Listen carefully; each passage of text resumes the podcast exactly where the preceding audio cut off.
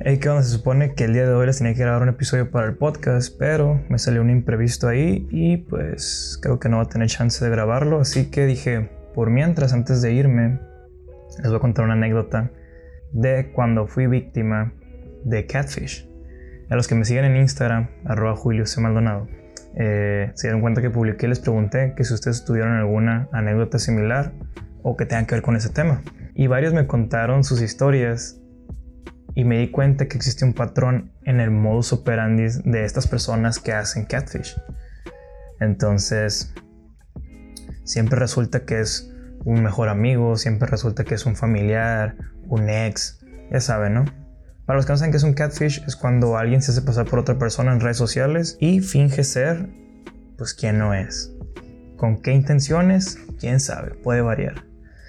Bueno, para no hacérselos muy largo, debo de recalcarles que esto pasó cuando yo tenía como 13 años, creo. Fue en el 2010, cuando estaba como en segundo de secundaria. Facebook todavía no se usaba como tal. Los que teníamos Facebook era porque jugamos Farmville. Si tú eras de esos, solo quiero decirte que ya eres de los viejos. Pero bueno, estaba usando Facebook apenas. Facebook Chat, ok, no existía Messenger, era Facebook Chat y por ahí hablabas. Entonces me acuerdo que en ese entonces eh, estaba muy de moda o era cool ser o mínimo aparentar la estética esta emo. Y me acuerdo que me llegó una solicitud un día y la foto de perfil era una niña típica, güerita, emo, pintada y el pelo esponjado, no planchado, ya saben, tapándole un ojo. Y dije, ah, caray, ¿y esta quién es? Pues total, empezamos a hablar y de dónde eres, cómo te llamas, nos conocemos, no nos conocemos. Resulta que la morra era de Phoenix, según. Y, oh, en serio, sí, pero acá rato voy a San Luis porque tengo familia, me decía, y que no sé qué. Y órale, cool, pues está aquí súper cerca, ¿no? Tres horas más o menos. Poco más de la semana, ya nos empezamos a hablar desde la mañana hasta la noche. Bueno, en la mañana antes de irme a la escuela, pues le mandaba un mensajillo, ¿no? De que, hey, ¿qué onda? Buenos días, pásala bien este día y nos vemos en la tarde. No sé por qué le estoy contando esto, neta. Solo me estoy dando pena ajena, pero espero que lo valoren, ¿eh? Así que, bueno, continuaré quemándome aquí. Entonces, les digo que ya esta relación ya era muy, muy, muy diaria. Entonces empezó a ser más cercana. Empecé a contarle cosas de mi día. Le hablaba de mis amigos, le hablaba de qué había hecho. Cosas familiares a lo mejor. No me acuerdo muy bien, pero me acuerdo que sí hablamos mucho. Entonces un día eh, me dice, oye, voy a ir a San Luis a visitar a mis abuelos o a mis tíos. Este, estaría cool vernos. Y yo le dije, no, pues claro, sí, no hay problema, ¿dónde? Dijo, pues yo puedo ir a la escuela, puedo ir a verte ahí en tu escuela. Ah, porque la morra ya manejaba y todo, tenía como ella según 16 años y ya tiene licencia de Estados Unidos, ya puede manejar y traía carro la morra. Ah, claro, que no sé qué. Este, tú nomás dime que a qué hora. Dijo, no, pues a la salida. Va, está bien. Pues llegó el día. Yo les conté a mis amigos, obviamente, todo emocionado, ilusionado. Tenía 13 años, acuérdense, 13 años. Y mis amigos de que, eh, no ha venido tú. Es seguro es hombre. Es seguro es mentira. Yo, ¿cómo va a ser mentira? Claro que no, mira su foto.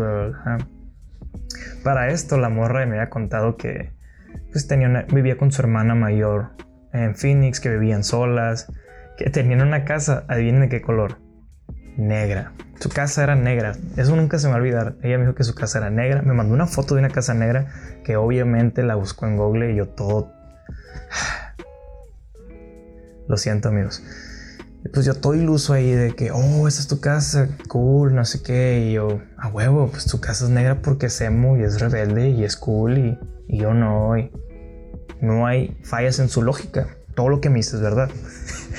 Entonces, ya me ha contado todo eso ella. Y pues menos mis amigos era como que, ¿cómo va a ser cierto, Julio? ¿Cómo va a vivir sola a sus 16 años con su hermana de 18 más o menos? Digo, no, sí, es que se van ellos a estudiar para allá y ya sabes. Me verbió bien machine la amor. Entonces me dice que me va a ir a ver, llega el día, todo emocionado, mis compas de que, ¿cuánto que no viene? Te he puesto que no, y puro pedo. Bueno, pues no llegó, obviamente, no llegó. Ya voy todo aguitado, ¿no? Con mi mirada cabizbaja.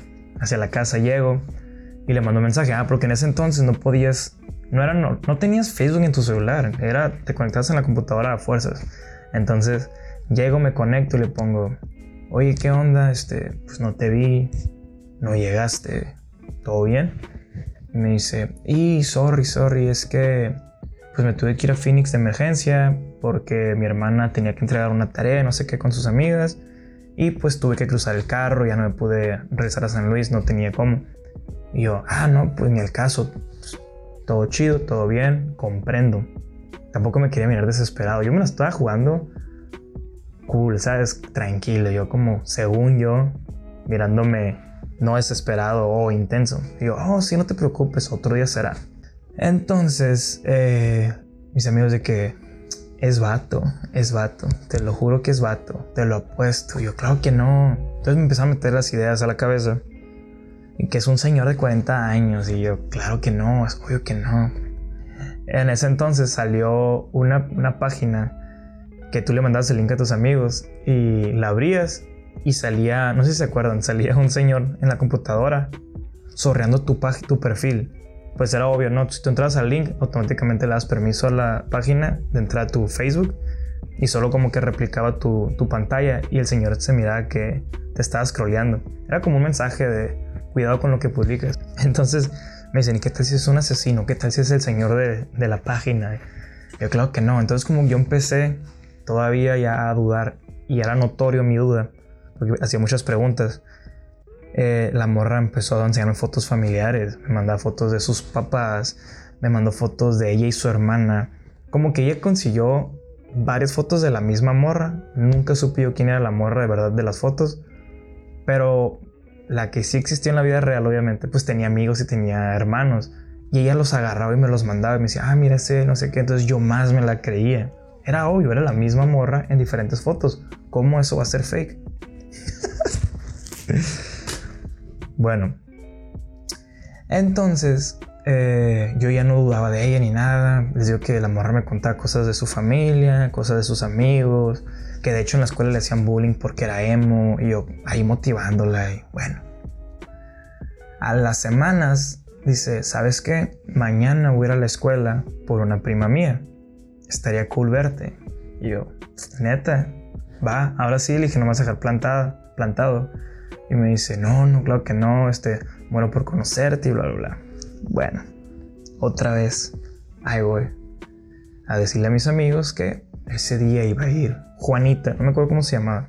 Pues llegó el receso y no llegó, llegó la hora de salida, ¿qué creen? Obviamente, no llegó, no se presentó, no nada. Otra vez. Ahí voy, todo aguitado a la casa, enojado. Me meto a Facebook. A, algo le pasó, yo todavía, ¿no? Como tratando de defenderla porque no fue. No, seguro algo pasó, no sé.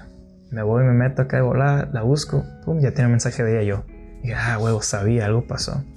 Lo abro y me dice, hey, perdón, perdón, perdón. Y yo, ¿qué? ¿Qué pasó? ¿Perdón de qué? No, es que me dio mucha vergüenza. Y yo, ¿vergüenza qué? Es que sí fui a la escuela. Y yo dije, no, no fuiste, no te vi. Y me dice, yo sí te vi. Y yo, claro que no. Y me dice, sí, estabas con tal y tal amigo y estaban sentados en no sé qué parte, porque acuérdense que yo le había contado ya el nombre de mis amigos y me dijo sus nombres y todo y los describió. Yo nunca había dicho cómo eran físicamente. Entonces me dice los nombres y me dice cómo eran. Y yo, entonces sí, sí fuiste, porque sí son así, sí son mis amigos. Yo nunca dije cómo eran mis amigos, solo sabía sus nombres. Entonces más le creí yo y me dice, es que cuando te miré me dio mucha pena y me dio vergüenza, entonces me, mejor me fui. Dijo, no, no pude hablarte. Y yo, ¿cómo crees? No sé qué, cuál pena, te hubieras acercado. El típico, te pasas y... Eh, ah. Neta me está comiendo la vergüenza, pero bueno, continuemos. Entonces pasaron los días y la morra seguía choreándome y choreándome. Hasta que empecé a dudar de que dije, ¿qué tal si esto es falso? y dejé de contestarle, ella también dejó de hablarme o de insistir. Y así quedó. Entonces, ahorita que lo estoy contando, eh, hasta yo me estoy dando cuenta de lo creepy que sonaba cuando me, cuando me contaba o me decía que me miraba.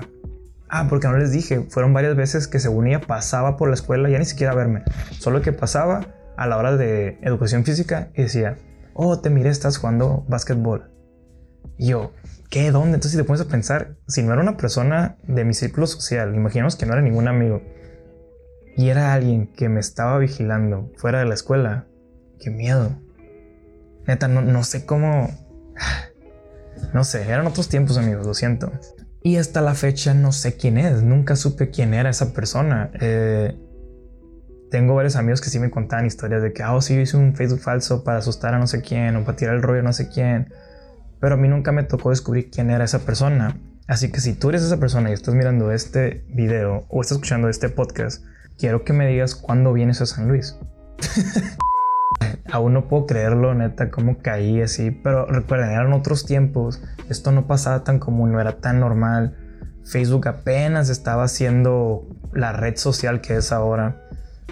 Y no sé, no sé, tenía 13 años aparte. Son muchos factores que propiciaron a que esto funcionara o sucediera. Y yo les pregunté, les digo que lo mismo. Y al final siempre ustedes me contaron que o era su mejor amigo, amiga, su exnovia. Eso es más normal lo que la exnovia, aunque no debería, pero que la exnovia siempre hace perfiles falsos y te siguen o, te mandan mensajes. Pero ahora todos se dan cuenta cuando un perfil es falso o no. De vuelta te checas las fotos, los que lo siguen y hay muchas maneras, ¿no? Pero antes, ¿cómo te fijabas? ¿Cómo te dabas cuenta si era falso o no? En fin, solo quería contarles esto antes de irme y no quiero dejarlos este día sin algún episodio, alguna historia, algo sobre mí. Ya saben que mi nombre es Julio Maldonado, su podcaster de rancho favorito y pues nada, espero que les haya gustado. Nos vemos. Hasta la próxima. Y si tienes una historia similar, mándamela por DM, mándamela por un audio, no sé, como quieras. Y estaremos publicándola, estaremos hablando de eso. Así que nos vemos, gracias por escuchar este episodio, clip, anécdota extraña. Y pues nada, hasta la próxima semana, nos vemos, chao.